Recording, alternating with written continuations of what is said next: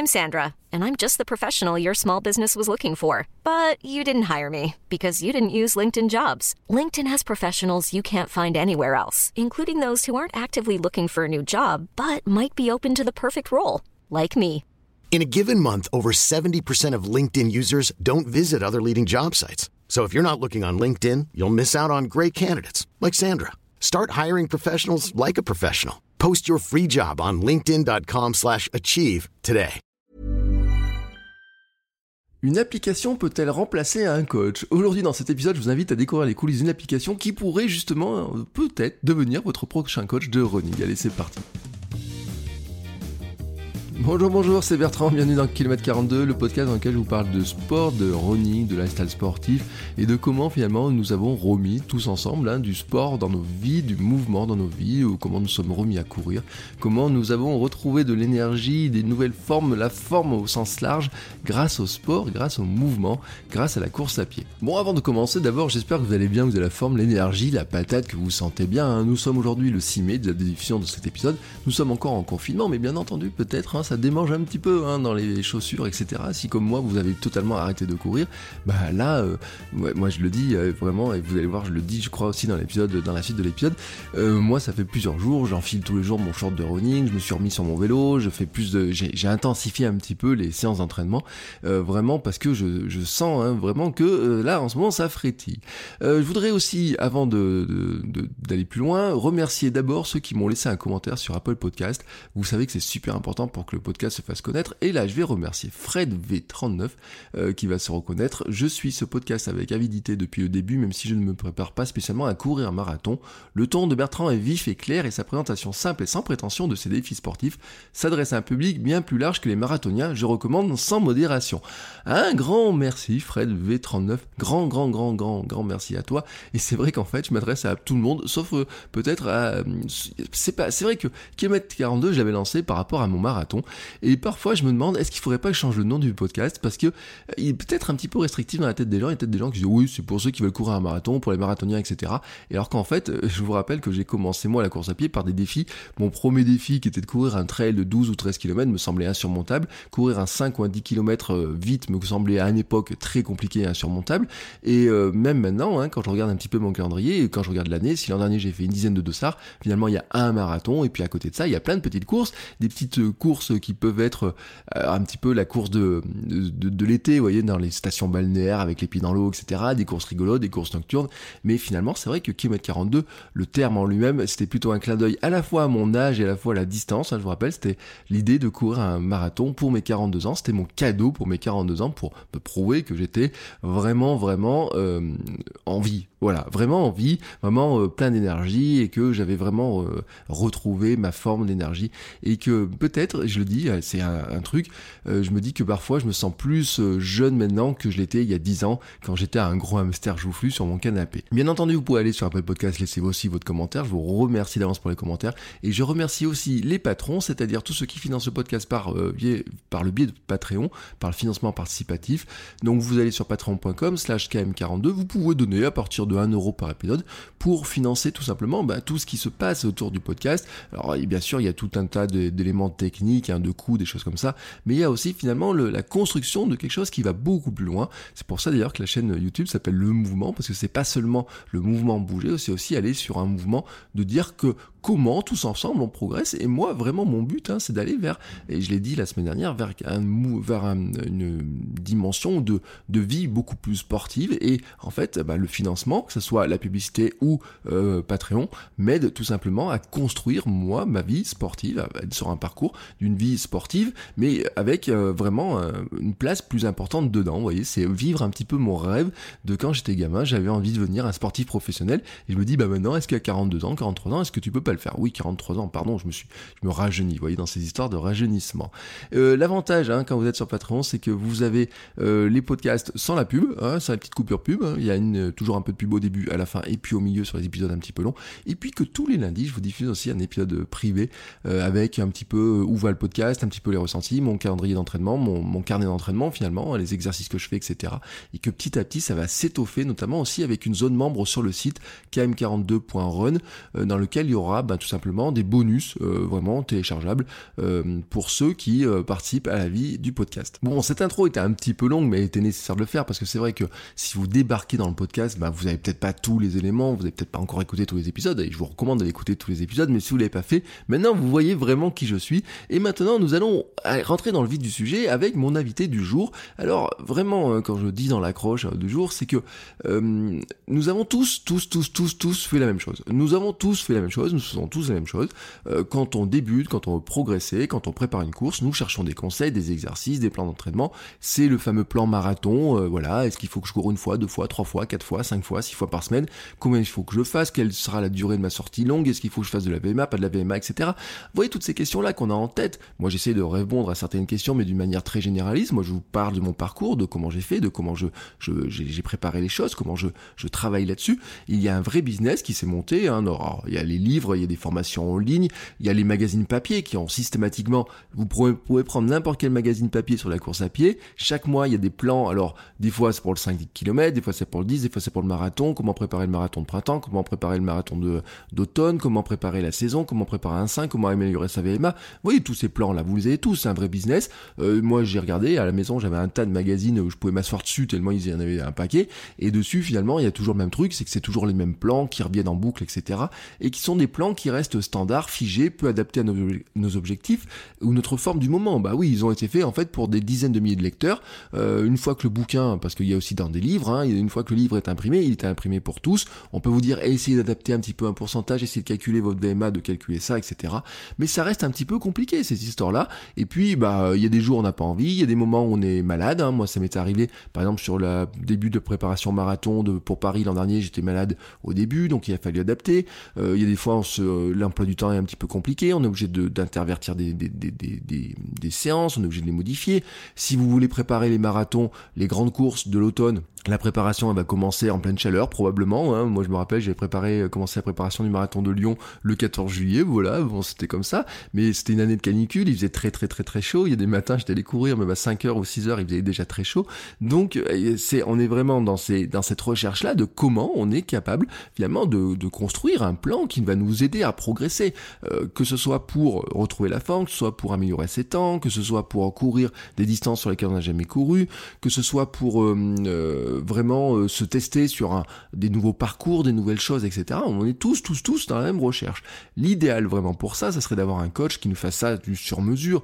Moi, je retrouve un petit peu avec le club ou l'entraîneur du club, quand on s'est inscrit sur le marathon, il nous a envoyé à tous un plan, mais je dis bien, il nous a envoyé à tous un plan. Alors après, en discutant avec lui, il va adapter, il va nous donner des conseils, il va faire adapter la vitesse, etc. Mais en fait, finalement, même les entraîneurs, ça reste des plans qui sont assez standards et sur lesquels ensuite ils vont adapter euh, sur les vitesses, sur les volumes, en donnant des conseils complémentaires, etc. un vrai pas qui est très très très important. Mais euh, en fait, vous n'êtes pas peut-être en club, vous n'avez peut-être euh, pas de coach sous la main, comme ça, vous connaissez peut-être pas de coach, et vous n'avez peut-être pas le budget pour aller vous prendre les services d'un coach, de services de coach, etc. Et donc euh, là, on cherche, donc c'est pour ça qu'on et ces bouquins ont tant de succès et donc on pourrait se dire, ben, comment je peux faire pour trouver d'autres informations là? Alors bien sûr, on va piocher dans les groupes de discussion, euh, sur, euh, dans les forums à l'époque, maintenant dans les groupes de discussion sur Facebook, etc. Et puis, euh, si on regarde un petit peu les applications que nous avons sous la main, les Strava qui est très doué sur la mesure et l'analyse, les Polar par exemple, moi j'ai ma montre Polar, Garmin, etc. C'est un peu tous la même chose. Des fois, il y a bien des plans qui sont quelque part. Dans les applications type Nike Running et compagnie, il y a bien des plans, il y a bien des, des, choses comme ça, mais on reste toujours dans du standard. Et finalement, hein, les différents euh, éditeurs fabricants de matériel sont souvent dans des plans qui sont assez figés, assez classiques, et euh, le sur-mesure est compliqué à trouver, vraiment le sur-mesure, il faudra avoir trouvé un coach. Alors, est-ce qu'il y aurait une solution qui pourrait, qui existerait? Bon, c'est là où, moi, après, j'ai découvert l'application Run Motion Coach, qui apporte une dimension intéressante. Et vraiment, ce que je voudrais faire dans cet épisode-là, en fait, c'est que c'est vous aller creuser comment ça fonctionne, parce que, en fait, c'est un petit peu intriguant l'histoire de dire, euh, c'est une application qui, contrairement aux autres applications, elle ne fait pas de Donc c'est une application qui marche à la fois sur iPhone et sur euh, Android, mais vous n'allez pas partir avec pour courir et pas vous mesurer votre parcours, ce que vous faites comme distance, etc. Parce que en fait, elle n'a pas ces fonctionnalités là-dedans. En fait, ce qu'elle fait, c'est qu'elle vous pose plein de questions, elle vous crée un plan d'entraînement adapté à votre niveau, mais l'idée c'est de savoir mais comment est conçu ce plan finalement, qui conçoit ce plan, comment il est conçu, est-ce qu'il est vraiment adapté, et c'est ce que j'ai voulu savoir vraiment. Donc j'ai invité un des fondateurs de l'application à venir parler course à pied, entraînement. Et ce qui est intéressant, c'est que cette application a été créée par euh, un athlète, un vrai athlète. Vraiment, vous voyez, moi, ceux que je me dis, euh, quand je vois courir dans la rue, me dis, lui, voilà, moi, c'est le, le, vraiment, c'est l'athlète. Voilà, celui que je considère comme un athlète. Moi, à côté, je suis vraiment un escargot. Et quand je vous dis que je suis un escargot, c'est que Guillaume Adam, donc, qui est, euh, qui est l'un des cofondateurs de l'application, il a été sélectionné en équipe de France. Il a un temps de 2h28 au marathon de New York. Et, enfin, voilà, moi, je vous rappelle que mon temps à moi, c'est 3h48. Alors, il a été sympa de me dire que je suis dans la première moitié euh, des temps parce que le temps moyen sur marathon c'est 4h17 donc je suis dans la première moitié des plus rapides. Donc c'est très sympathique à lui de, dire ça. Mais c'est vrai qu'on est dans un monde totalement différent. Et vous allez voir dans l'épisode quand il dit que sur son premier marathon il était obligé de ralentir mais que sa vitesse à lui pour ralentir c'était encore du 14 km heure c'est une vitesse qui moi me fait rêver parce que je suis pas capable de l'atteindre et courir un marathon à cette vitesse là euh, j'adorerais hein, voilà j'adorerais. Et c'est pour ça qu'on s'entraîne tous. Et donc on a parlé de tout ça son premier marathon son parcours. Euh, qu'est-ce que c'est que l'équipe finalement, il était sectionné en équipe de France, et puis ses études d'ingénieur qui l'ont amené à travailler sur de l'entraînement, sur la prédictabilité des performances. Et c'est ce qui explique d'ailleurs comment l'application euh, fonctionne un petit peu, c'est ce qui est vraiment très intéressant, parce que quand j'ai fait le test, et dans l'épisode, je fais le test, et, euh, je lui dis, voilà, je me suis inscrit sur un objectif, et samedi, par exemple, j'ai rentré pour le 4 ou 5 octobre, je voudrais battre mon record sur le 10 km, mais pas le battre juste de 2-3 minutes, j'ai dit, je voudrais faire un moins de 40 minutes au 10 km, ce qui pour un coureur lent, escargot comme moi, serait un truc qui me semble irréalisable, hein. en, plus, en plus avec l'âge qui, qui avance, normalement je suis censé être de moins en moins rapide, et l'application me met un petit message en trouvant, c'est un petit peu ambitieux, mais c'est pas impossible de le faire. Alors je me dis, mais d'où vient ce message-là? Et c'est vraiment, vous voyez, on parle du fonctionnement, alors on a parlé de tout ça ensemble, on a parlé donc de son parcours, de ses conseils pour courir, je lui ai demandé a un coureur de ce niveau-là avait des fois du mal à se motiver, de comment il, comment il se motive en ce moment, comment on se motivait sur la fin de, de saison, quand, quand toutes les courses disparaissent, hein, quand les calendriers disparaissent, comment lui il envisage les choses, hein, quels sont ses défis aussi, de, de, de, comment il voit, il voit les choses. Et vraiment, on a parlé aussi de bah, euh, la notion d'entraînement. Hein. Il parle aussi des coachs, il a mis différents coachs dedans, des, qui n'ont pas la même personnalité, qui correspondent à différentes choses. Comment est-ce que le programme d'entraînement est créé? Quels sont les conseils que donne l'application? Vous allez voir, c'est très intéressant. Et bien entendu, vous retrouvez dans les notes de l'épisode tous les liens dont on parle, hein, euh, notamment les, le site, la chaîne YouTube, euh, comment télécharger l'application. Vous verrez, vous pourrez tester. L'application, elle est gratuite. Après, il y a des fonctionnalités premium quand dans toutes les applications. Mais euh, vraiment, euh, ça vous fait votre petit plan d'entraînement. Et il explique d'ailleurs pourquoi le plan d'entraînement est conçu de cette manière-là. Pourquoi vous n'avez pas un plan d'entraînement qui va se dérouler sur des semaines et des semaines et comment il est adapté. Et vraiment, vous allez voir, c'est assez intéressant sur la réflexion, sur euh, bah, finalement de se dire que est-ce que ça pourrait remplacer notre coach. le défi que j'avais envie de me lancer, mais peut-être vous vous lancerez vous, ça serait de se dire, tiens, et si je suivais les conseils de ce coach-là, est-ce que vraiment je vais améliorer ma performance? C'est quelque chose qui est en train de me titiller. Dites-moi vous si ça vous titille. En attendant, moi je vous laisse écouter cet épisode. Je vous remercie tous, tous, tous encore pour euh, vos commentaires, vos messages, votre soutien, vos, les questions que vous m'envoyez. Euh, n'hésitez pas si vous avez d'autres questions. Hein, on se retrouve bien entendu sur les réseaux sociaux, euh, Instagram, etc., Strava, partout, partout. Et je vous laisse donc maintenant écouter cet épisode qui dure environ une petite heure de discussion où on vraiment, vraiment, on a abordé beaucoup, beaucoup de sujets à la fois sur la course à pied, sur l'entraînement, sur la motivation et sur le fonctionnement de ces plans d'entraînement. Bonne écoute à tous et à la semaine prochaine. Bonjour Guillaume. Bonjour Bertrand. Comment vas-tu? Très bien. Il y, a, un beau temps ce matin. J'ai été faire un petit footing à jeun. Ça faisait du bien pour euh, bien commencer la journée. D'accord. Donc toi, tu, cours. Alors je précise qu'on enregistre aujourd'hui. Nous sommes le 5 mai. Le confinement n'est pas terminé. Euh, toi, tu as fait le, as pris le parti de continuer à courir pendant cette période? Euh, bah, en fait, comme, comme beaucoup de personnes, je pense qu'on a eu tous des différentes phases pendant ce confinement. Donc au début, j'étais très actif. je continuais à faire des séances à l'intérieur. Et puis euh, après, j'ai fait une coupure de 15 jours parce que j'en avais besoin mentalement et physiquement. Et là, je reprends petit à petit, donc par des petits footings de 25-30 minutes pour, euh, pour y aller très progressif. D'accord.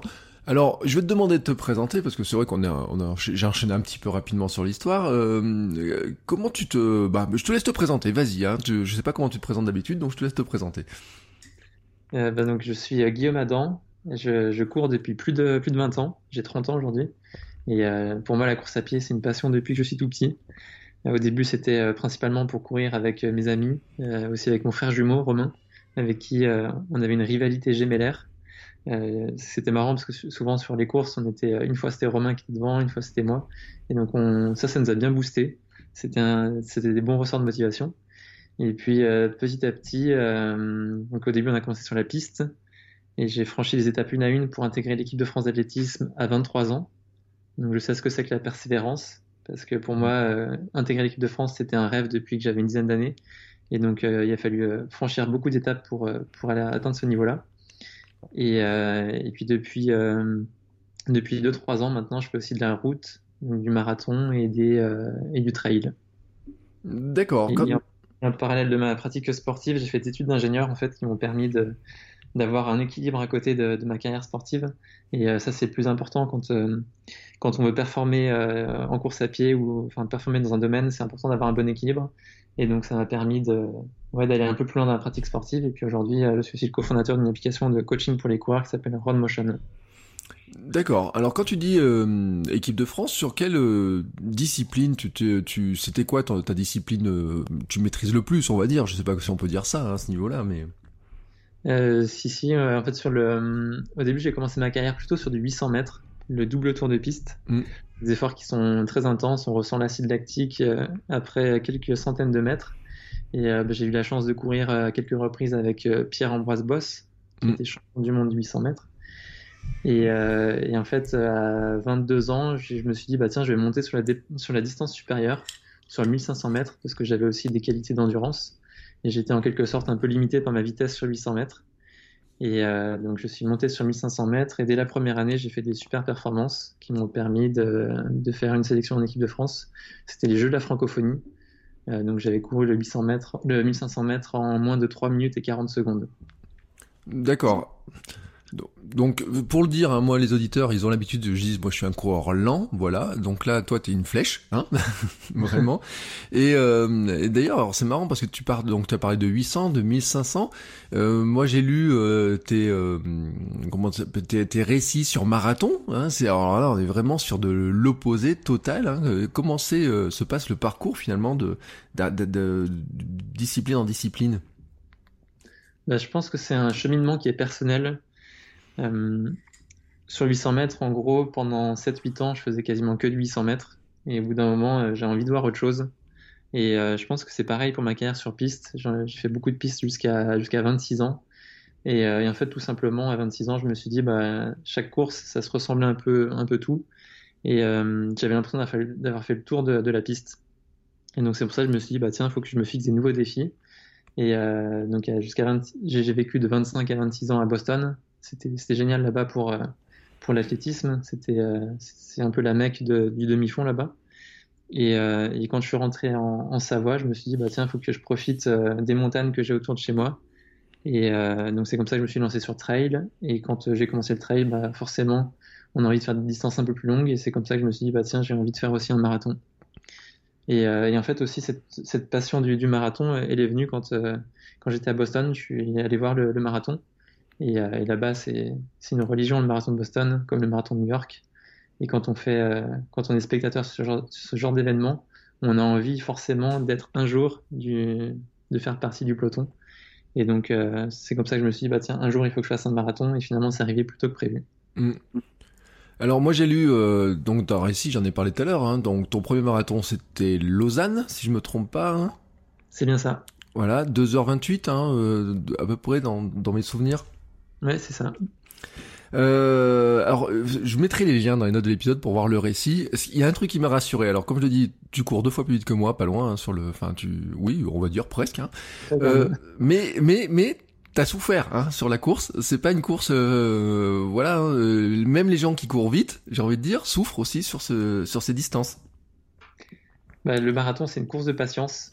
Et donc, je l'ai bien appris sur ce, sur ce premier marathon. Euh, le marathon de Lausanne qui est, magnifique. C'est euh, au bord du, lac de, du lac Léman. Et, euh, et, donc il y a quelques petites bosses quand même sur le parcours. Et c'était marrant parce qu'on était un groupe de 5 personnes, un groupe de 5 coureurs.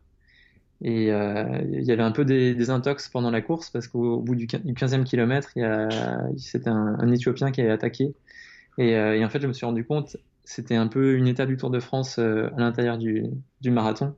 C'est que, que les coureurs font, font, souvent un peu de bluff au, sein même du marathon. Et, et en fait, il y a des phases d'euphorie sur le marathon. Et moi, par exemple, au, kilomètre 18, je me suis senti super bien. Et donc, je me suis dit, bah, tiens, à mon tour, je vais mettre une attaque. Donc, je passe au, semi-marathon en 1h12, ce qui était un petit peu rapide. Euh, et, donc, forcément, après, sur le retour, euh, sur les 15 derniers kilomètres, bah, il a fallu un peu serrer les dents pour, euh, pour arriver jusqu'au bout. Et donc, le, plus dur sur le marathon, ça reste, faut pas oublier que c'est une course de patience. Et, et finalement, c'est un peu le symbole de la vie parce que parfois on peut avoir des moments d'euphorie, des moments moins bien, et, euh, ce qu'il faut, c'est jamais rien lâcher.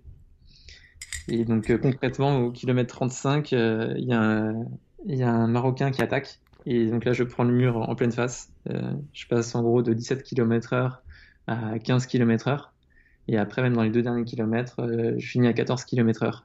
Donc pour moi, c'était c'est comme une décélération qui est assez importante, même si même si 14 km/h ça reste encore plutôt pas mal. Mais, euh, mais musculairement, j'avais euh, j'avais un peu, enfin mon geste était désuni. Donc, euh, j'ai pu vivre de nouvelles sensations en course à pied après 20 ans de pratique.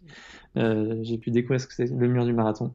Ouais, c'est incroyable hein, quand j'ai lu ton récit parce que c'est vrai que tu compares au 800 et je me dis moi le 800 pour moi c'était l'effort qui me semble le plus violent de de tous hein, parce que euh, c'est vraiment euh, long et court et intense. Enfin, c'est vraiment c'est un truc de, de, malade. Moi, pour moi, je trouve le 800. Euh, et quand on quand on lit hein, ton, ton récit, c'est vrai que tu tu dis bah finalement euh, la, la, la douleur elle est elle est autre, mais c'est c'est c'est dur hein, aussi ces ces distances là. Et je vous encourage à aller voir dedans parce qu'après le second marathon, c'est quoi? C'est New York, hein?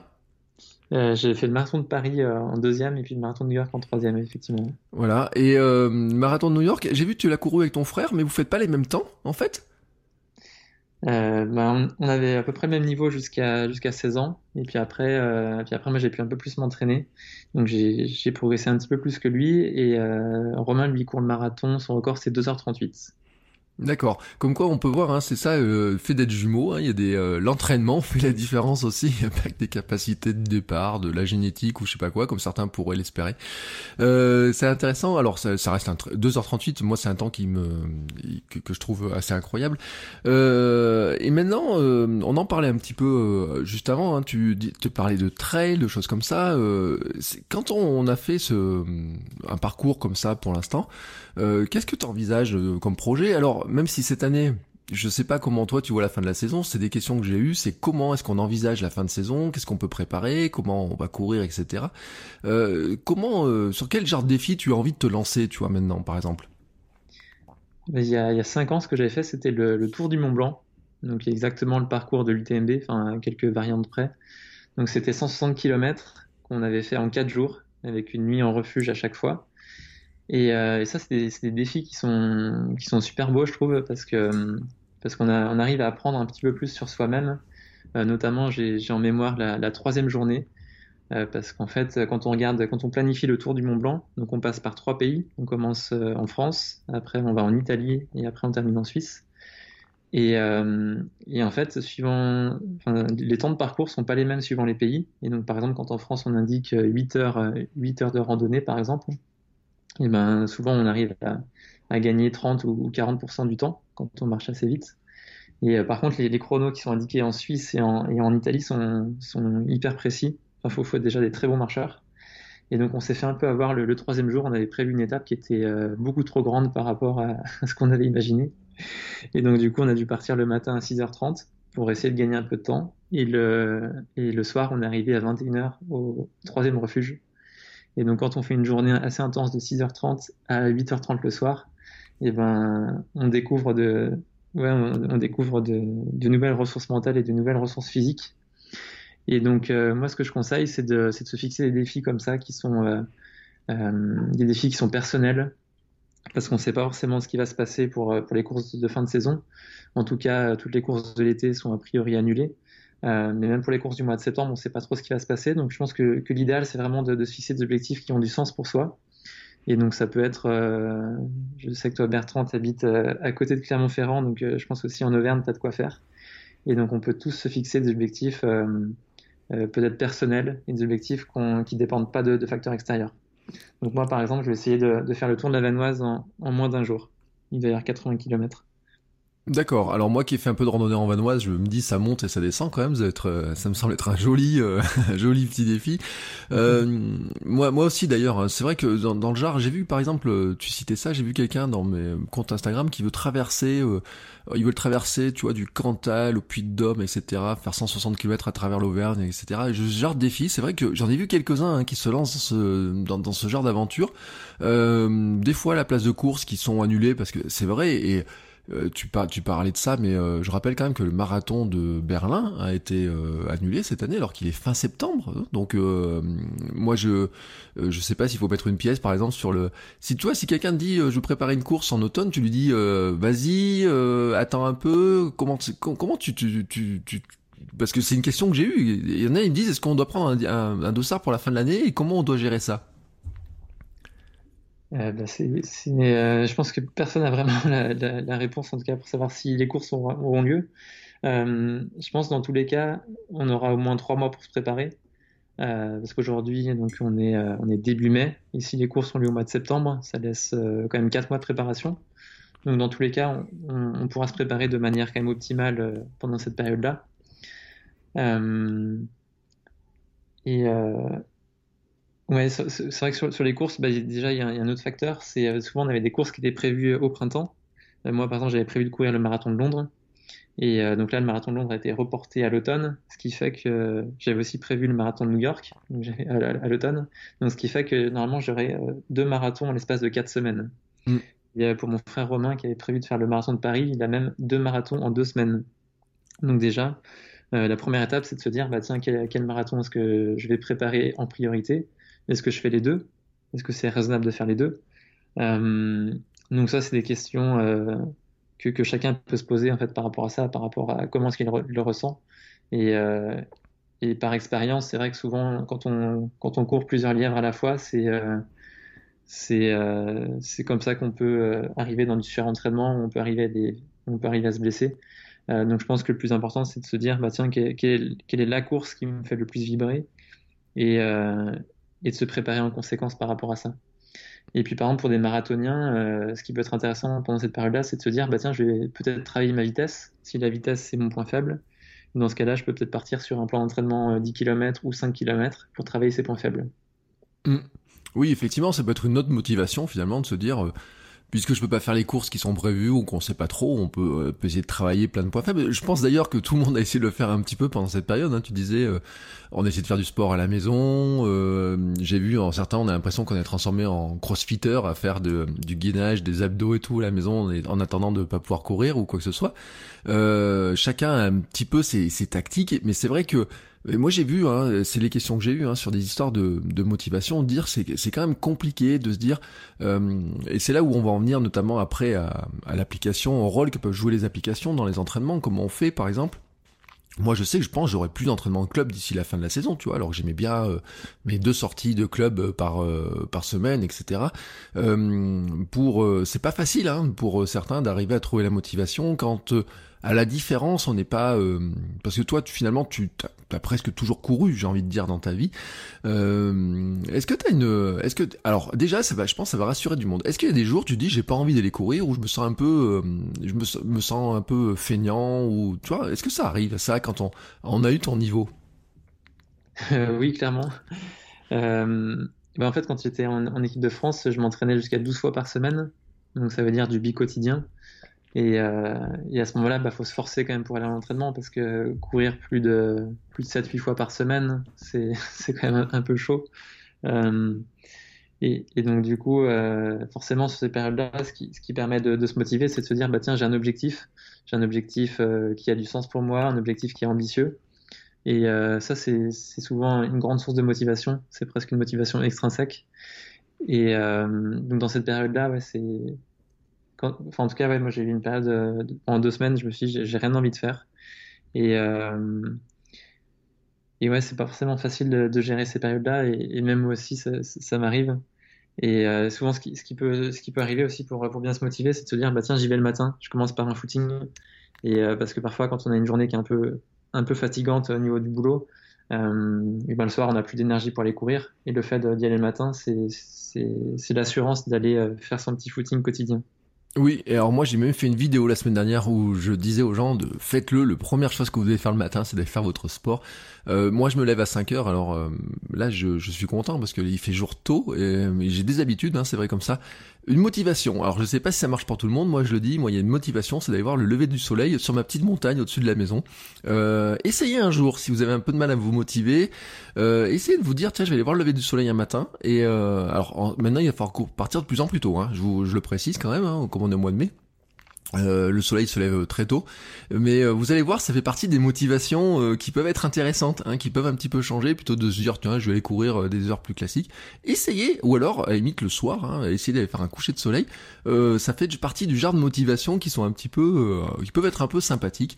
et je suis entièrement d'accord avec cette histoire de, de le faire le matin, ça peut, ça peut fonctionner.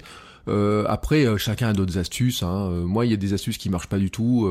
c'est euh, dire tiens je vais acheter une nouvelle paire de baskets ou des choses comme ça moi ça marche pas du tout ce genre de truc je sais pas toi si t'avais d'autres astuces hein, à cette époque là de, dans ta carrière en disant bah tiens euh, est-ce qu'il y a pas un petit truc qui pourrait euh, qui à coup sûr toi te, te, te dit allez j'y vais quoi? Une autre astuce c'est de, de s'habiller en tenue de course et une fois qu'on est habillé c'est plus facile pour pour partir donc ouais ça peut être ça ça peut être se mettre se mettre en tenue de course et souvent ça fait venir la motivation et puis sinon, c'est aussi de, courir en groupe. Bah, tout à l'heure, tu disais que tu allais courir deux fois en club, deux fois par semaine. Et euh, le fait de, se fixer un rendez-vous avec un ami ou des, rendez-vous comme ça en club, c'est euh, la meilleure manière de, se motiver. De, et tu n'as pas envie, de, entre guillemets, de décevoir ton, ton ami et de ne pas y aller. Ou euh, pareil pour le club, tu as, envie de retrouver aussi tes amis. Donc ça, ça peut être aussi un bon facteur de motivation. Alors bien sûr, en ce moment, on peut pas. Voilà. Alors on est bloqué, on, parce que je rappelle quand même qu'on doit, il n'y a pas de rassemblement hein, euh, jusqu'à en dessous de 10 personnes. Il faut respecter des règles de distanciation qui sont beaucoup plus importantes en running. Hein, euh, c'est euh, vraiment, faut être éloigné. Donc euh, je calculais que sur la piste qu'on a nous au club, il fallait, on, rentrait à pas, à pas nombreux sur la piste, peut-être une dizaine ou une vingtaine à pouvoir courir en se regardant les uns les autres. Ça ressemble à un test VMA, sur l'instant comme ça. Euh, est-ce que justement, euh, on va revenir à ton application, est-ce que Justement, les applications, les défis, euh, euh, on pense aussi au, au, segment sur Strava, des choses comme ça. Tu, tu penses que ça fait partie des de types de motivation qu'on peut euh, qu'on peut trouver? Eh ben, c'est vrai que les, segments Strava, c'est souvent pas mal. Euh, je sais que par exemple, l'année passée, j'avais un peu la flamme d'aller à la piste qui était à, qui est en gros à 20 minutes de voiture de, où j'habite. Et euh, j'ai trouvé des segments de 400, 800, 1000 mètres qui étaient, euh, qui étaient juste à côté de, de où j'habite. Et je me suis dit, bah, tiens, au lieu d'aller jusqu'au stade pour faire, pour faire ma séance, bah, je vais faire ça sur la route, faire un travail équivalent. Et ça, c'était, ça, ça m'a motivé pendant, pendant quelques semaines. Euh, donc ouais, ça peut être, euh, ça reste des challenges qui sont qui sont accessibles euh, normalement un peu tout le temps. C'est vrai que en termes d'entraînement, faut, faut pas que ça devienne, faut pas que ça devienne trop non plus une habitude parce que souvent quand quand on fait ce genre de défi, c'est pas forcément tout le temps compatible avec l'entraînement. Mais justement, il y a toujours moyen, je pense, d'intégrer ces challenges au sein d'une séance d'entraînement pour pour casser un peu la routine et puis de, de trouver une source de motivation supplémentaire. Et oui, parce que je crois que surtout, il faut, garder un côté jeu. Or, nous, on est des coureurs, euh, tu vois, moi, je t'ai invité dans mon club de, coureurs, là où on est des coureurs en lent, hein, pour beaucoup. Hein. Moi, j'ai perdu 25 kilos dans ma vie. J'en ai d'autres, hein. j'ai des témoignages de certains qui ont perdu encore plus que moi, etc. Alors, on est tous avec des vitesses différentes. Euh, le comment on fait euh, maintenant On va venir petit à petit à la progression, tu vois. Euh, si Bon, tu vois, moi je cours que depuis 3 ans, 3-4 ans, quelque chose comme ça, pas, pas, pas, pas grand chose.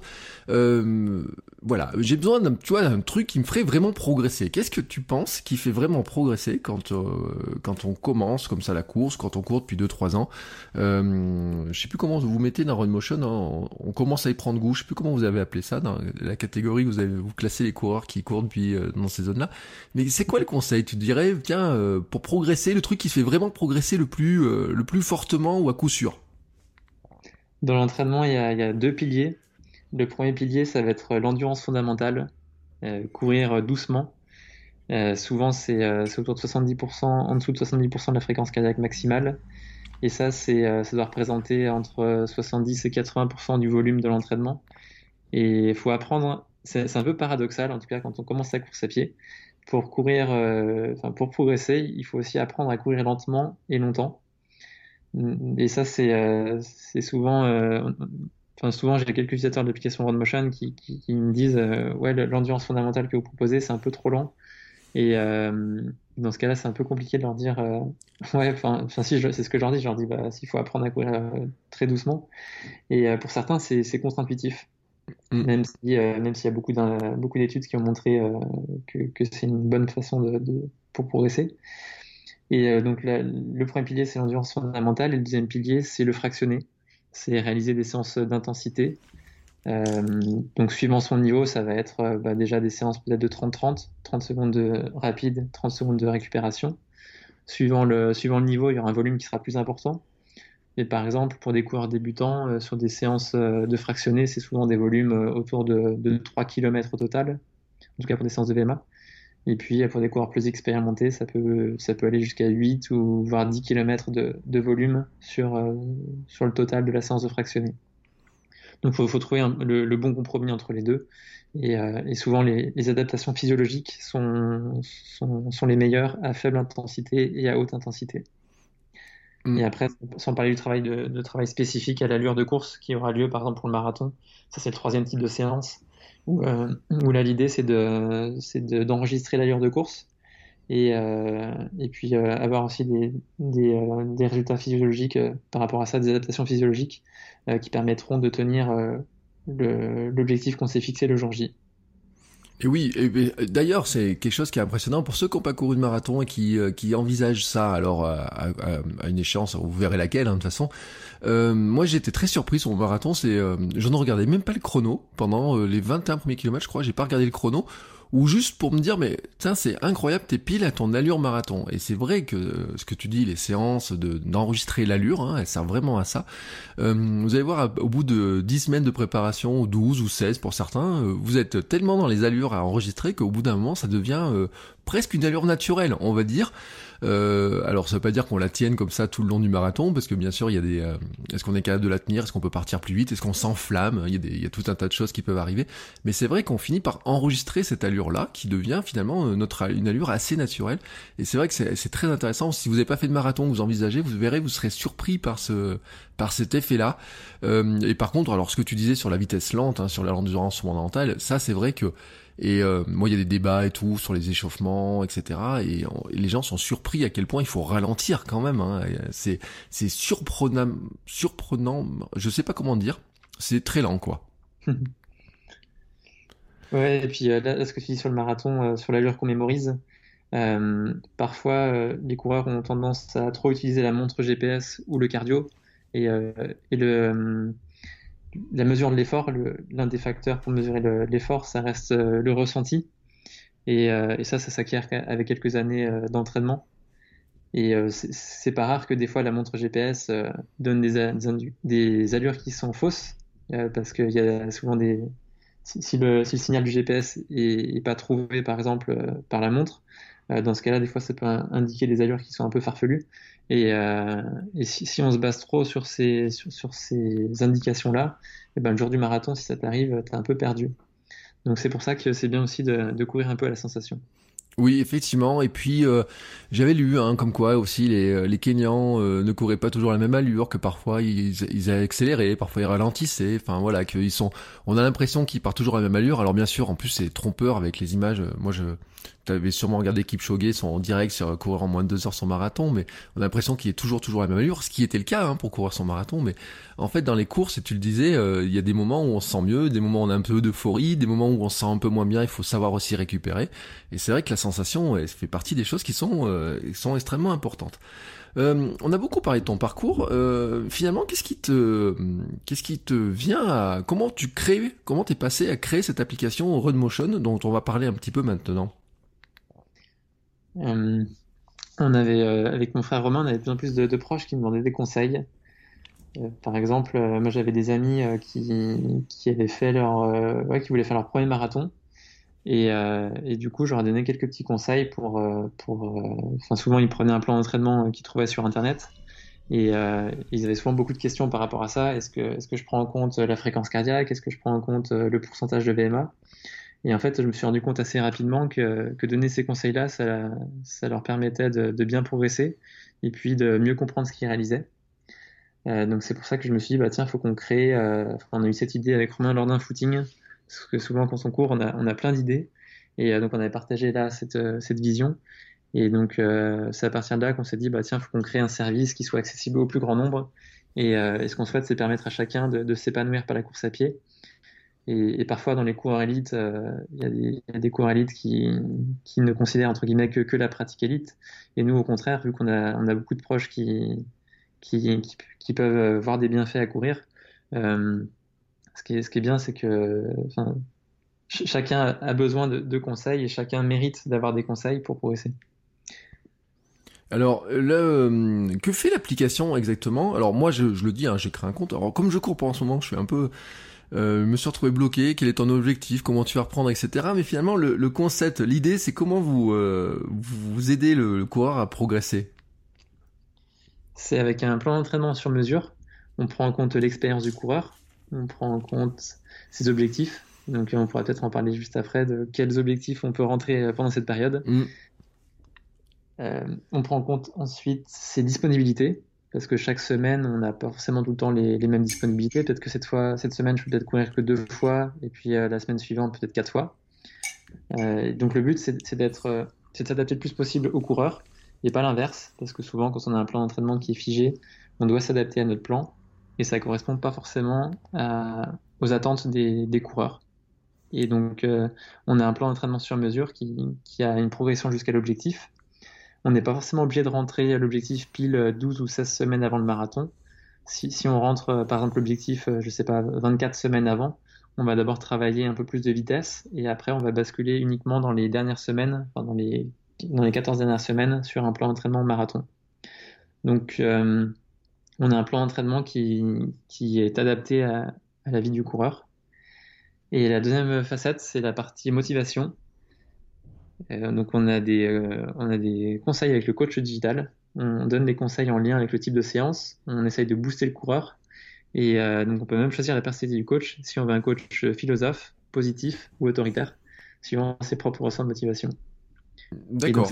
C'est parti chatbot et c'est parti euh, conversation avec le coach. C'est notre innovation et on retrouve euh, nulle part ailleurs sur des applications de coaching. D'accord. Donc le coach philosophe, euh, on se rend pas compte, c'est quoi un coach philosophe finalement? Coach philosophe, euh, c'est Socrate. Vous, vous pourrez vous entraîner avec Socrate qui a 864 ans et qui, qui court plus aussi vite que toi, mais il a acquis la sagesse de l'entraînement. Et euh, donc Socrate, ça va être, il va faire relativiser les choses et puis, il va essayer aussi d'apporter de, de, la sagesse euh, et puis de, de l'inspiration aux coureurs. Avec des citations et puis avec, euh, euh, ouais, un peu, un peu dans l'ambiance ouais, philosophe. Ouais, parce que, alors ça me rassure, parce que on a toujours l'image du coach un peu autoritaire, qui dit faut faire ça, faire ça, etc. et tout. Donc on peut avoir un coach philosophe, on peut progresser grâce à un coach philosophe. C'est super rassurant, moi je trouve comme comme concept. Euh, d'où, mais finalement d'où, enfin comment ce qu'on dit Tiens, je vais mettre Socrate comme coach. Enfin, là, moi, ça m'intéresse, tu vois, sur la créativité, le, truc m'intéresse. C'est euh, Paul qui, euh, qui, était le coach de Romain, qui est également un des cofondateurs de l'application. Il aime beaucoup tout ce qui est psychologie. Il a d'ailleurs écrit un, livre qui s'appelle L'art de gagner. Et donc lui, il est, euh, assez inspiré par tout ce qui est philosophie aussi euh, asiatique.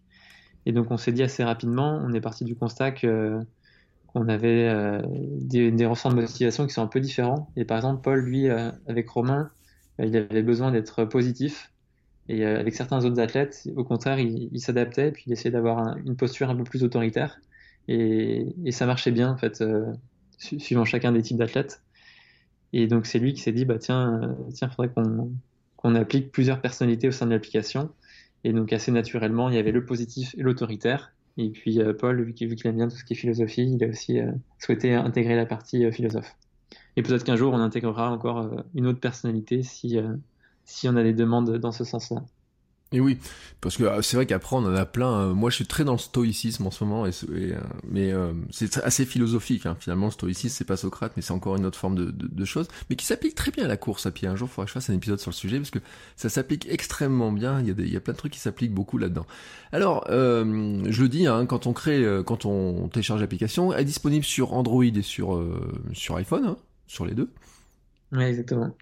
Euh, donc euh, il y a un chatbot, hein, c'est euh, sur le ton de la conversation qui nous pose, qui nous demande notre prénom, notre âge, des choses comme ça. Hein, si, si, si, si je, l'ai créé il y a quelques jours, tu vois, je me rappelle déjà plus des différentes étapes, mais on va dire que ça crée notre profil au départ sur l'air de la conversation, quoi. Ouais, exactement. C'est une manière conviviale de demander au coureur qui il est et pour, pour en savoir un petit peu plus, pour pouvoir lui donner un entraînement qui est adapté à sa pratique. Alors, c'est là où on en vient justement ensuite à la difficulté, c'est qu'une fois qu'on est dans l'application, donc euh, moi j'ai mon petit prénom et tout, euh, j'ai marqué mes années d'expérience, j'ai marqué mon dernier temps en course, hein, alors le qui, qui date à début janvier, et ça me demande définir un objectif. Et là, qu'est-ce qu'on fait maintenant? C'est là où, tu vois, là euh, les gens nous écoutent, là aujourd'hui, ça va diffuser à partir du 6 mai. Qu'est-ce qu'on fait pour définir l'objectif? Qu'est-ce qu'on pourrait mettre là maintenant dans cette période-là? Il y a plusieurs types d'objectifs. C'est les objectifs de course. Il y a des objectifs également de bien-être. Et donc pour le bien-être, par exemple, c'est euh, si on veut commencer à courir, si on commence à course à pied, par exemple, déjà arriver. Euh, une première étape, c'est déjà d'arriver à courir 30 minutes sans s'arrêter. Une deuxième étape, ça peut être aussi euh, de courir une heure sans s'arrêter. Ça, c'est plutôt des objectifs bien-être. Et puis également des objectifs pour s'entraîner pour d'autres sports.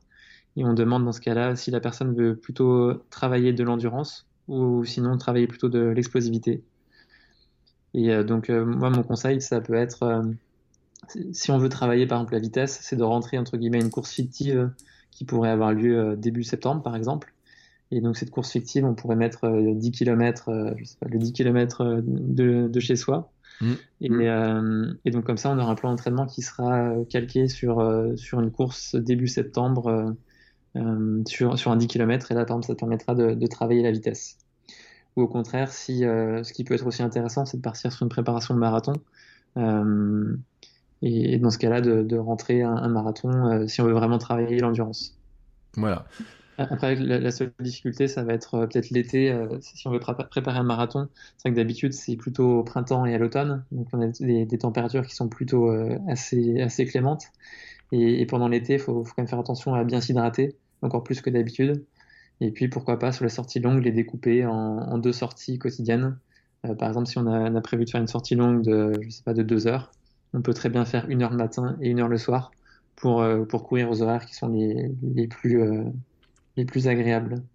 Oui, moi je l'avais vécu parce que quand j'avais préparé le marathon de Lyon euh, il y a deux ans maintenant, euh, j'avais commencé ma préparation le 14 juillet. Hein, le marathon de Lyon étant le, euh, c'était le 6 octobre. voilà, c'était quand, quand, on remonte le chrono, quand on dit ben qu'est-ce qu'on fait 12 semaines avant, on se retrouve mi-juillet avec l'année, c'était l'année de la canicule, etc. Donc c'est vrai qu'il faut prendre en compte, hein, c'est pas toujours très facile. Alors tu vois, j'ai fait ça. Moi j'ai alors j'ai prévu un, je me suis prévu une course. Tu vois, je suis en train de le faire en même temps. Le 4 octobre, un 10 km. Euh, hop, je veux être. Allez, je vais mettre un chrono parce qu'on peut demander, on peut dire je veux être finisher ou finalement euh, faire un chrono. Hein, c'est assez. Euh, on a un de ces objectifs qui est marqué qui est marqué comme ça. Euh, attends, je vais mettre un temps fictif. Je le fais en même temps comme ça. Hop. Bon, j'ai mis un temps qui est un peu qui est un peu ambitieux. Concrètement, en fait, quand on demande les courses passées au coureur, ça nous permet de déterminer les allures de course. Mm. Comme ça, c'est transparent pour le coureur. Il n'y a pas besoin de calculer des pourcentages de VMA. Il faut que ce soit le plus simple possible. Et donc, euh, nous, à partir de là, on, est capable de calculer à partir de un ou deux résultats de course. On peut avoir des estimations sur le chrono, sur le marathon, par exemple. Et, euh, et du coup, si par exemple on estime qu'aujourd'hui ton niveau est à, est à 4 heures au marathon, par exemple, et que tu vas rentrer un marathon en 3h30, il va y avoir une progression sur les allures pour t'emmener euh, de ton niveau actuel jusqu'au niveau souhaité pour la course. Donc il y a une progression à la fois sur sur, euh, sur le contenu des séances et puis également sur les allures des séances. D'accord. Alors là, je le dis honnêtement, hein, je viens de rentrer à 10 km euh, le 4 octobre, 10 km en 40 minutes.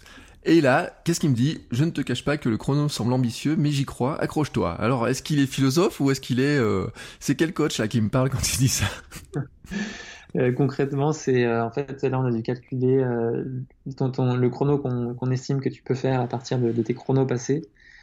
normalement, si, c'est supérieur à 5%, s'il faut que tu améliores tes performances de plus de, de 5%, dans ce cas-là, on te met ce petit message pour te dire que que, que ouais, c'est possible. Il y a des coureurs qui, arrivent à, progresser autant en, quelques semaines.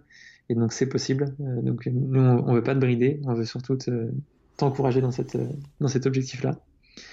Parce que là, tu as rentré un objectif, j'imagine, qui, est, meilleur que, ton chrono actuel, en fait. Oui, parce qu'en fait, alors j'avais rentré qu'une course parce que euh, j'avais rentré un 5 km en 20 minutes euh, et 20 secondes ou quelque chose comme ça dans mes l'autre jour quand je me suis inscrit. Et, euh, et donc là, j'ai demandé à faire un, à dire, je vais faire le 10 km en 40 minutes, qui est, euh, qui est un peu l'espèce de, de, barrière qui, qui me semble inaccessible pour moi. Mais effectivement, c'est ambitieux. Non, mais votre application, elle est super réaliste sur le, sur, le truc. C'est-à-dire que quand elle dit que c'est ambitieux, oui, c'est, c'est ambitieux, cette histoire-là. Euh, mais il y a des gens au club, et c'est ça que ça me fait rire, parce que ça, il y a quelqu'un qui m'a dit, mais si, tu vas le faire, tu peux y arriver, tu verras, etc. Donc finalement, vous, je retrouve des personnalités euh, que je croise au club, de gens qui, euh, qui ont un peu cette, cette vision un peu philosophique, qui dit, oui, oui, tu vas y arriver, tu verras, accroche-toi, tu peux, c'est possible. Alors, faut rester positif le plus possible parce que si coureur, bah, si comme toi tu cours depuis trois ans, bah, moi, j'y crois. Hein. C'est euh, la progression, elle peut être assez importante. Euh.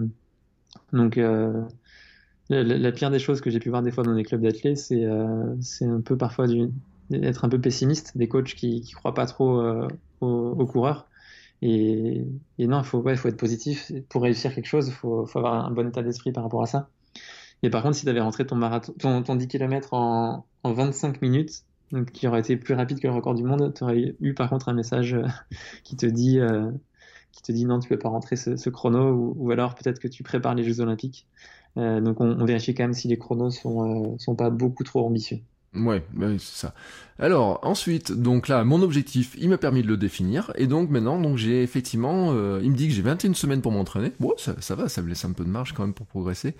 Euh, mais euh, ça veut dire qu'à partir de là maintenant, vous êtes, je peux retrouver un plan d'entraînement qui va m'aider en fait à atteindre petit à petit le le niveau que vous jugez que j'ai besoin d'atteindre.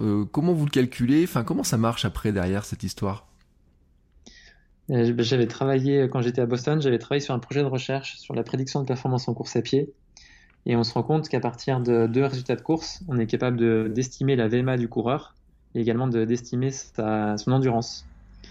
Et donc, euh, schématiquement, euh, ouais, donc ça, dépend vraiment de ces, deux facteurs-là, de, la VMA et l'endurance. Et donc, on, estime aujourd'hui, à partir de ton résultat de course, on, enfin, on calcule ton, ta VMA et ton endurance. Et pour arriver à ton objectif, on va calculer l'amélioration de VMA qui sera nécessaire. Donc, si mhm. par exemple, il te dit, euh, enfin, peut-être qu'il faut améliorer ta VMA de 10%, et donc dans ce cas-là, on va avoir une progression sur les 21 semaines. Euh, au début, bah, tu auras les allures actuelles, parce qu'on part du principe que, tu es à ton niveau actuel, c'est ton dernier chrono. Et euh, donc, du coup, tu auras une progression avec des chronos qui vont être, si, c'est sur, sur, 21 semaines, et ben, tu auras une progression de 0,5% chaque semaine pour arriver jusqu'à jusqu'à la VMA théorique pour, euh, pour être prêt pour faire 40 minutes le jour J. D'accord.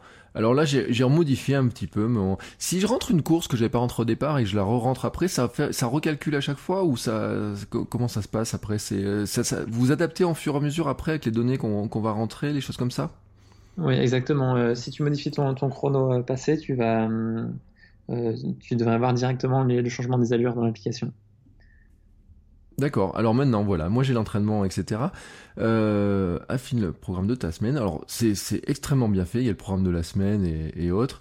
Euh, ça donne des petits conseils au, même temps. Ça me demande si je suis en forme, fatigué, malade ou blessé. Ça aussi, ça rentre dans les dans l'évaluation de ce que je dois faire ou, euh, finalement c'est juste pour être sympathique?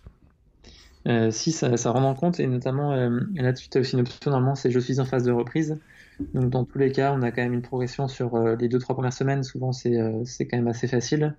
Et, euh, et, si jamais par exemple tu es blessé pendant, je sais pas si tu es blessé pendant deux semaines, si tu mets je souhaite, je suis en reprise, dans tous les cas, tu vas avoir un programme d'entraînement qui va être qui va être plus facile. Mm. Et de la même manière, si tu dis que tu es blessé, on va nous ce qu'on souhaite mettre en avant, c'est la prévention. Si tu dis que tu as une blessure, on va te dire est-ce que tu veux faire est-ce que tu veux prendre une semaine de repos, est-ce que tu veux alléger ta semaine?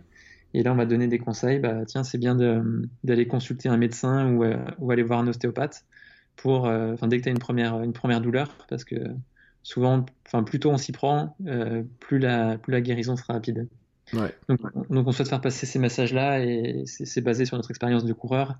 On, a fait ces erreurs-là de, continuer à courir quand on est blessé et, et, et, on se rend compte que, enfin, ouais, on a mis toute, toute notre expérience dans l'application pour, pour que le coureur puisse être guidé dans sa pratique. Et oui, alors effectivement, il y a Je suis en reprise, hein, donc euh, qui me dit donc on va reprendre progressivement. Euh, et ensuite, ça me permet euh, de, ça fait un programme de la semaine, ça demande quel jour on veut courir, voilà, et ça euh, calcule ensuite les, les, différentes séances qu'on doit qu'on doit faire. Alors là, je le dis en parlant, je suis en train de calculer. J'ai hâte de voir ce que vous allez me proposer euh, pour ma reprise.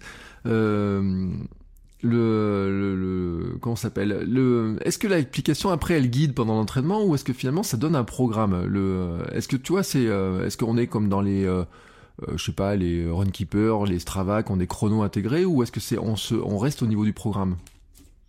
On reste au niveau du programme c'est on n'a pas forcément voulu s'aventurer dans le dans le tracking d'activité et c'est ce en quoi on se différencie de, de ces applications euh, parce que le tracking d'activité, ce qui est toujours un peu compliqué, c'est euh, la précision du GPS. Quand on utilise par exemple Runkeeper, c'est pas toujours très précis. Et, euh, et, nous, au début, notre public, c'était plutôt des, des coureurs. Euh, enfin, aujourd'hui, on s'adresse à tous les coureurs. Mais au début, on avait plutôt, dans l'étude de marché qu'on avait faite, on avait identifié que la plupart des coureurs utilisaient des montres GPS. Et donc, et, et, les coureurs qu'on avait, qu'on avait interviewés n'utilisaient pas spécialement le téléphone pour, pour courir. Mm. Donc, c'est pour ça qu'on est resté sur du, sur la programmation d'entraînement. Et ce qu'on a fait maintenant depuis, depuis, le, depuis février, on a intégré euh, Strava, Garmin, Polar et Sunto.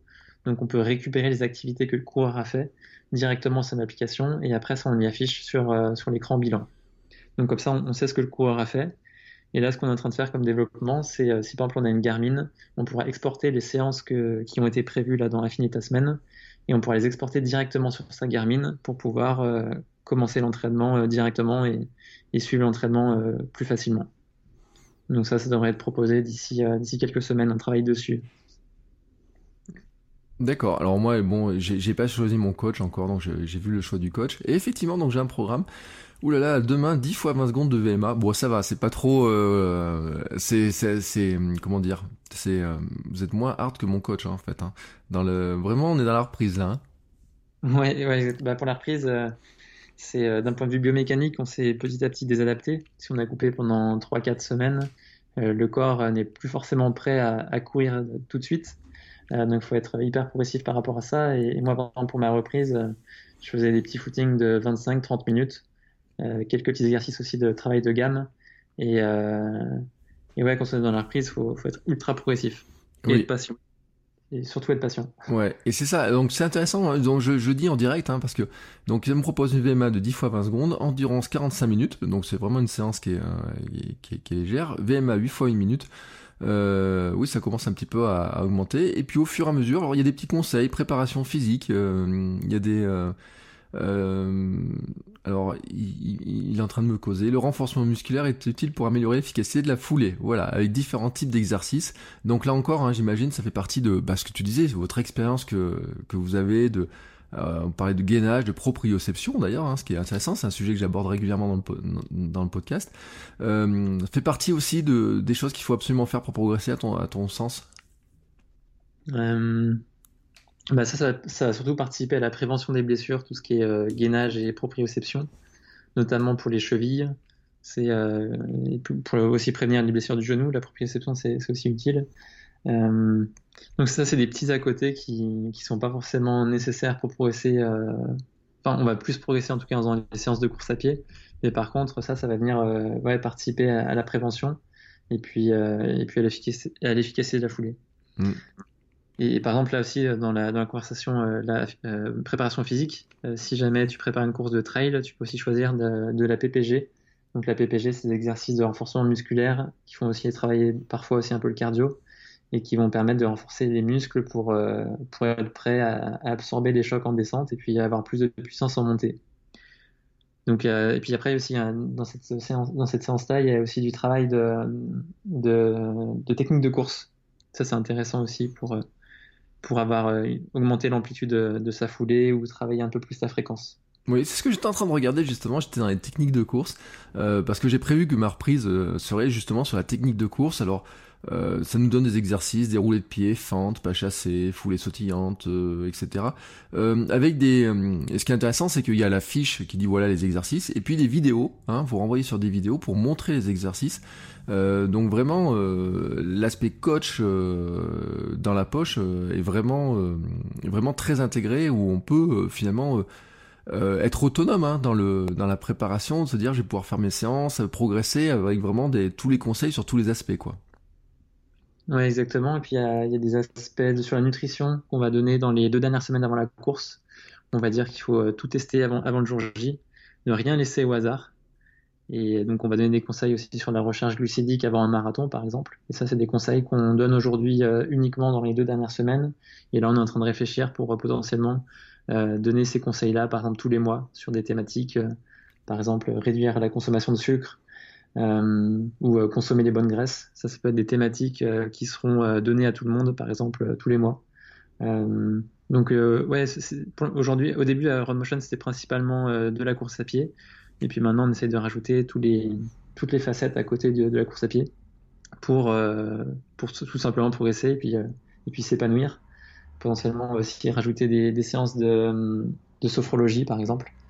Donc ça, ça va, le, coureur a besoin d'être bien dans sa tête, bien, bien dans son corps pour, euh, pouvoir euh, être prêt le jour J et, puis pouvoir et pour pouvoir performer. Donc mm. on, on, tout ça au fur et à mesure. Et oui, alors c'est intéressant. Moi, c'est un aspect qui m'intéresse beaucoup parce que euh, je sais que moi j'ai une, petite faiblesse dans ma tête. Hein. Il y a des moments où, euh, où j'ai plus envie d'avancer, mais c'est vraiment dans la tête cette histoire-là. Et ça fait rire, ça fait beaucoup rire. Je le dis au club euh, et, elle va me manquer quand de pas pouvoir courir avec elle. elle me dit mais elle me dit ah bah tu vois t'as encore lâché dans le septième tour systématiquement sur sur les 10 il y a toujours à un moment donné la septième répétition où j'ai toujours une petite faiblesse. Euh, donc effectivement moi je suis preneur. Hein. Si un jour vous mettez ça dans l'application de, ce type de conseils euh, sur la préparation marathon aussi, je le dis, je, sais que j'ai pris le mur parce que je, j'avais visé le mur, à force que tout le monde me dit de toute façon, tu verras, il y a un mur, à un bout d'un moment, tu vas le prendre. Ben oui, je l'ai, visé. Donc effectivement, si vous donnez des conseils aussi pour passer ce type de, de, choses-là, c'est extrêmement intéressant. Et je pense que pour les gens qui... Je regarde en même temps, hein, je vois, il y a parlé de séances de fartlek, euh, séances de VMA, séances de seuil, etc. Pour les gens qui débutent, euh, je crois que ça va ouvrir aussi euh, l'horizon de découvrir des séances dont on n'a pas l'habitude ou ils ont peut-être pas entendu parler parce que si on n'a pas fait de club ou quoi que ce soit, euh, c'est vrai que des fois c'est un peu juste les programmes où on voit des trucs, on dit à quelle vitesse je dois faire les répétitions, quoi que ce soit. Là, vraiment vous avez tout un tas de, de panels de séances en fait. Euh, ouais, c'est ça en fait, c'est la course à pied, c'est de l'extérieur, les gens se disent tiens c'est monotone, tu fais tout le temps la même chose. Euh, ils ont un peu le, schéma, du, enfin le stéréotype du jogger qui va, qui va faire euh, son petit footing autour de chez soi. Mais finalement, la course à pied, c'est ultra varié. Et euh, moi, par exemple, sur une, quand j'étais en équipe de France sur 1500 mètres, finalement, sur une semaine, tu as, en gros 5 cinq séances qui sont, qui sont assez distinctes. tu peux avoir une séance de côte, tu peux avoir des séances de, de fractionnés courts, de fractionnés longs, des footings appuyés.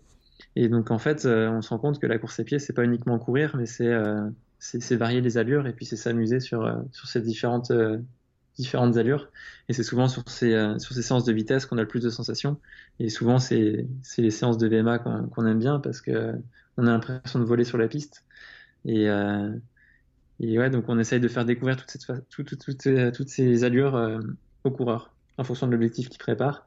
Parce que si, si on prépare un 5 km ou un 10 km, on aura forcément un peu plus de VMA. Et euh, si on prépare du marathon, bah, des séances un peu plus longues. Donc forcément, on s'adapte aussi euh, aux objectifs du coureur. Et voilà. Et donc, ce qui est intéressant, c'est que je regarde mon programme de VMA. Donc, vous dites euh, courir 20 minutes entre 5,55 et 6,15, puis courir 10 fois 20 secondes à 3,44 avec 20 secondes de récup. Donc, il y a tout le guide en fait. Hein, derrière, on n'a plus qu'à programmer la montre et se et dire allez, j'ai plus qu'à y aller. ça donne des petits conseils. Alors, je, me disais, il y a un truc, mais je viens de voir en partie la réponse. Si je n'y vais pas, ah, tu vois, je suis feignant ce jour-là, je n'ai pas envie d'y aller. Vous mettez un rappel, vous mettez euh, le coach euh, autoritaire, il va m'engueuler euh, s'il voit que j'ai loupé des séances. Comment ça va se passer? Euh, T'as choisi quel coach? J'ai pris le philosophe. Je, je, voulais prendre le philosophe en fait parce que Socrate m'intéresse en fait. J'ai envie d'avoir Socrate. Et bah, le philosophe. alors si, si, normalement si tu fais pas ta séance en, tout cas, quand tu, donnes, quand tu, parce qu'on va te demander comment s'est passée ta séance, donc tu vas me dire est-ce que ta séance s'est bien passée ou moins bien passée? Et en tout cas, pour le coach autoritaire, si jamais tu as, bien réussi ta séance, il va, il va t'encenser il va, il va, il va trouver que tu es génial. Et par contre, si tu n'as pas réussi ta séance, bah, il va un peu te pourrir. Et, euh, par contre, le, coach philosophe, lui, il va être tout le temps, il va tout le temps relativiser. Et puis, euh, et puis euh, ouais, il va apporter de la sagesse dont on a parfois besoin. Et, souvent, dans les utilisateurs, on se rend compte que, parfois, il y a des utilisateurs qui, utilisent l'application d'abord avec le coach autoritaire et puis après qui basculent sur, sur le positif. Et quand on l'utilise sur plusieurs mois, ben on, peut, changer la personnalité du coach euh, autant de fois qu'on veut, suivant, euh, suivant comment on se sent.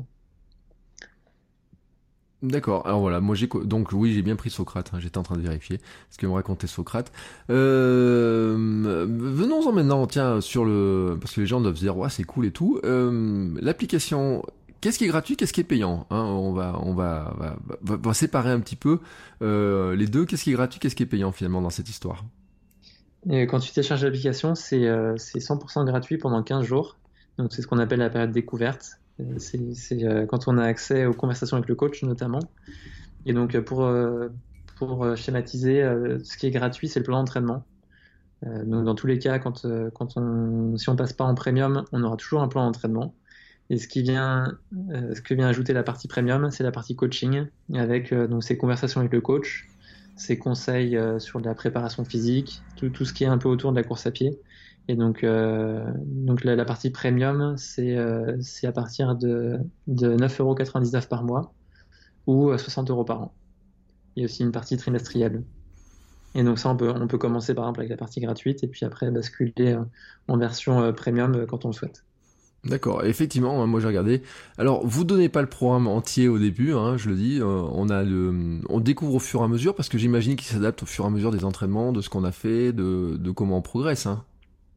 Oui, exactement. Euh, nous, ce qu'on veut pas, c'est un, plan figé. Euh, et donc, si, si on donne tout le plan d'entraînement comme ça à l'avance, bah après c'est plus compliqué de, de, pouvoir modifier les semaines au fur et à mesure.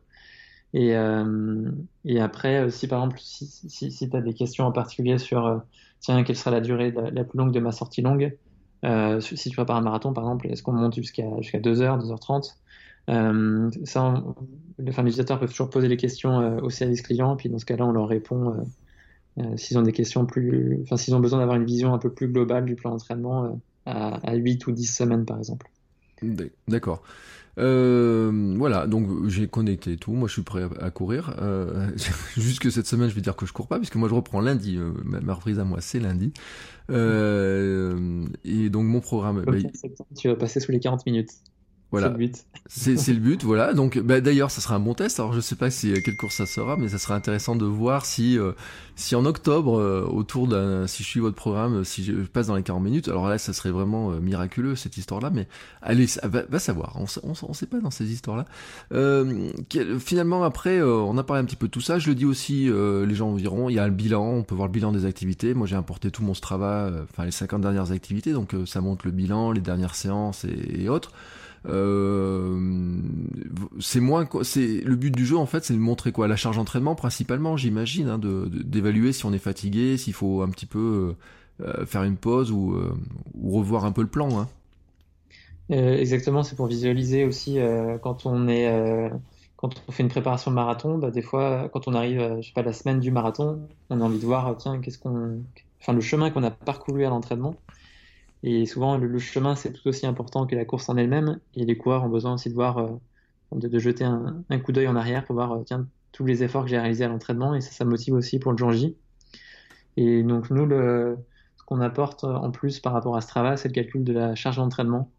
Et la charge d'entraînement, ce qui est plutôt cool, c'est que ça prend en compte pas uniquement euh, que la course à pied. Parce qu'aujourd'hui, souvent les trailers, ils ont une pratique qui est multiple. tu peux faire aussi du vélo pour te préparer, tu peux faire aussi peut-être un peu de natation. Et donc, euh, on prend en compte, ou du ski de fond euh, l'hiver, et donc on prend en compte ces différents sports pour calculer la charge d'entraînement. Puisque, euh, par exemple, si on fait une sortie de deux heures en vélo, ça correspond à peu près à une sortie de une heure en course à pied. Mm. Et on peut tout à fait remplacer quelques séances de course à pied par des courses avec ce qu'on appelle l'entraînement croisé avec d'autres sports. Donc c'est pour ça qu'on prend en compte l'ensemble de, ces séances-là. Et, c'est important, je le dis, hein, parce que c'est dans cette période de reprise, on a, on a eu un entraînement très perturbé. Le surentraînement nous guette tous un petit peu. Hein, si on reprenait un petit peu comme des n'importe comment, si on faisait pas gaffe à programme de reprise, etc. Si on pense qu'on reprend comme on a comme on s'est arrêté finalement, euh, il faut se méfier parce que c'est là où, où c'est assez euh, c'est piégeux hein, cette, cette période-là parce qu'on a tous envie d'aller courir, euh, de se dégourdir les jambes, etc. Et attention, attention à la reprise, faisons une reprise qui soit euh, souple, j'ai envie de dire, et vraiment adaptée. Et c'est vrai que euh, c'est intéressant de voir aussi ce que vous avez à proposer vous dans le programme. Euh, je précise aussi, si on veut, si je veux changer mon objectif, je peux changer d'objectif. Hein, je suis pas obligé ensuite de courir cette fameuse course le 4 octobre que j'ai rentré. Euh, bon, bah on a fait un bon petit tour hein, euh, de, de, l'application euh, et finalement aussi des, des conseils qu'on peut donner. Donc on va résumer un petit peu les conseils. Le premier truc là vraiment, on va se dire hein, maintenant, c'est j'essaie de me fixer un objectif qui soit pas forcément une course, mais finalement qui qui me fasse plaisir.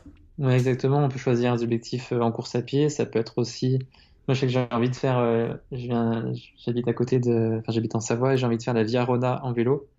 Je pense que je vais aussi me fixer cet objectif-là. Ça peut être objectif euh, ouais, dans d'autres sports et puis également en course à pied. Euh, ça peut être des, un tour à la montagne, par exemple, ou, ou, si on a envie de faire, je sais pas, la distance du semi-marathon à l'entraînement autour de chez soi, c'est aussi possible.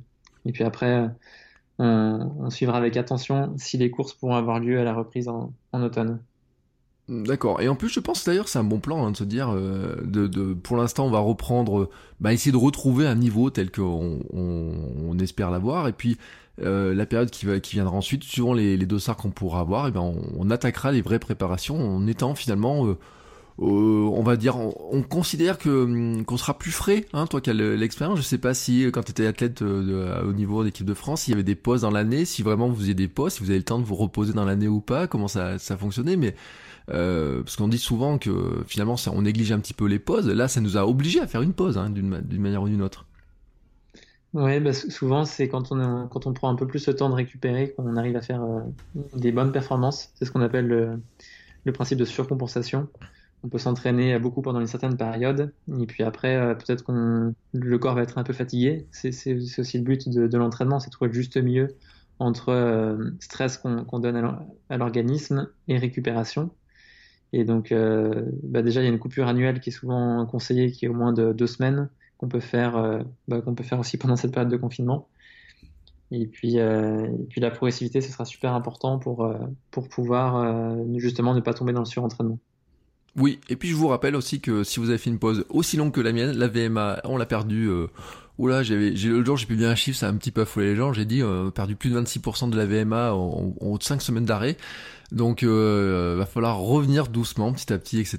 Et c'est vrai que c'est intéressant de d'avoir un plan, de, de, se remettre un plan. Moi, je trouve que c'est déjà un élément qui est important. C'est là où c'est intéressant d'avoir des, bah, des coachs, la vie comme ça, des coachs comme ça. C'est que euh, il va falloir euh, peut-être reprendre l'habitude hein, de, de retourner faire certaines séances, de retrouver le rythme, de trouver des, de, de, re, de se revenir dans les habitudes, tout simplement, de, de reprendre les baskets et d'y retourner, euh, parce que bah, on a, on a pris un autre rythme hein, pendant cette période-là. En tout cas, euh, je te remercie beaucoup, beaucoup, beaucoup, beaucoup pour euh, pour ces conseils, puis pour cette présentation de l'application euh, qui, qui, est vraiment, euh, je le dis, hein, c'est, euh, elle est, moi j'étais surpris, je la connaissais pas en fait, je pensais la connaître honnêtement, hein, puis quand j'ai commencé à fouiller un petit peu dedans, etc. Alors il y a des petites icônes, il y a des petits dessins, c'est c'est super, comment dire, c'est c'est conversationnel en plus, hein, pour euh, vous verrez, hein, ça vous pose des questions, etc. Euh, les projets, tu en as un petit peu parlé, hein, donc tu parlais de conseils d'alimentation, sophrologie, des choses comme ça. Le, le, il y a d'autres idées d'applications? Est-ce que ça pourrait s'appliquer d'ailleurs, tiens, à des gens qui pourraient faire un jour de la natation, du vélo, d'autres sports comme ça? Euh, Oui, potentiellement, on pourrait aller plus tard dans, le triathlon, par exemple, ou, ou le vélo. Nous aujourd'hui, notre cœur de métier, c'est pleinement la course à pied, c'est ce qui nous anime au quotidien. Euh, donc peut-être que en fonction du, du succès de, cette application-là, aujourd'hui on a, on a 85 000 euh, utilisateurs de l'application. Et donc euh, potentiellement on pourra s'ouvrir sur d'autres sports, mais je pense qu'il y a encore plein de... On, on, peut aller encore un peu plus loin sur, euh, sur l'entraînement en course à pied, euh, justement avec le contenu dont on parlait. Et, et peut-être, ouais, si, si, si, on trouve la motivation pour, pour se lancer sur d'autres sports, pourquoi pas. Mm. Et, et, après, dans, dans, les autres projets, bah, c'est encore euh, ce qu'on a commencé à faire en début d'année en s'interconnectant encore plus au, à l'écosystème qui existe aujourd'hui, notamment avec Strava, Garmin, Polar et Sunto. puisque nous, ce qu'on souhaite, c'est que l'expérience utilisateur soit la meilleure possible. Et donc, on va certainement, donc on va ajouter, on pourra exporter ces séances sur Garmin pour pouvoir avoir directement ces, ces séances-là sur l'application, enfin sur, sur, sur sa montre. Et donc, on va essayer de, de s'intégrer encore mieux à cet écosystème pour, pour améliorer l'expérience.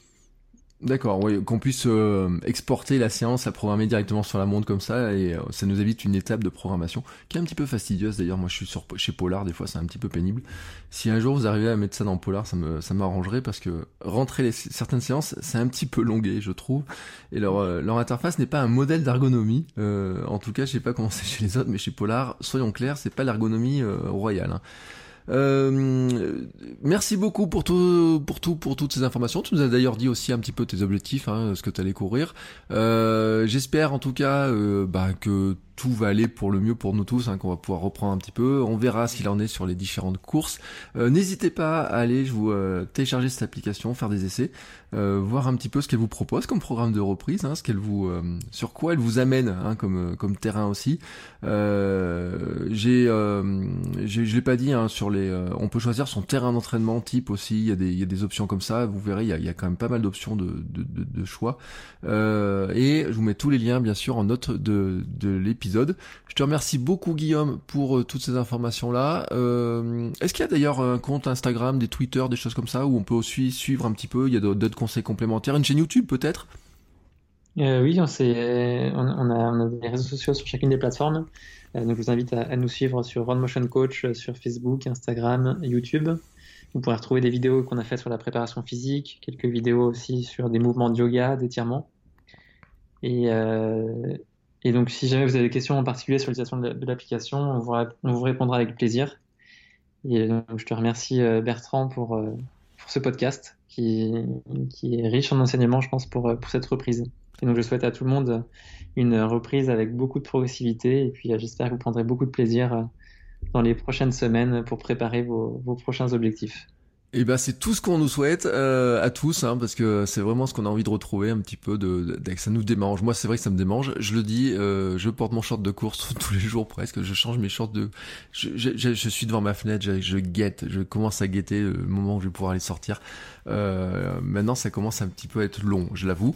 Donc j'espère hein, tous et euh, on se retrouve nous tous la semaine prochaine pour un nouvel épisode qui normalement on verra, mais ça serait un épisode après déconfinement et on parlera d'un autre sujet, mais vraiment d'un autre sujet, mais euh, où j'ai eu aussi beaucoup, beaucoup, beaucoup de questions parce qu'on parlera euh, notamment de d'évolution de la foulée, notamment de courir plus minimaliste avec euh, des, des, conseils qui viendront directement, vous verrez, de quelqu'un qui s'y connaît très bien dans le domaine. Allez, sur ce, je vous souhaite à tous une très, très, très, très belle journée. Guillaume, je te souhaite une très belle journée. Merci encore pour ces conseils et à très bientôt tout le monde. Merci Bertrand, belle journée à tous.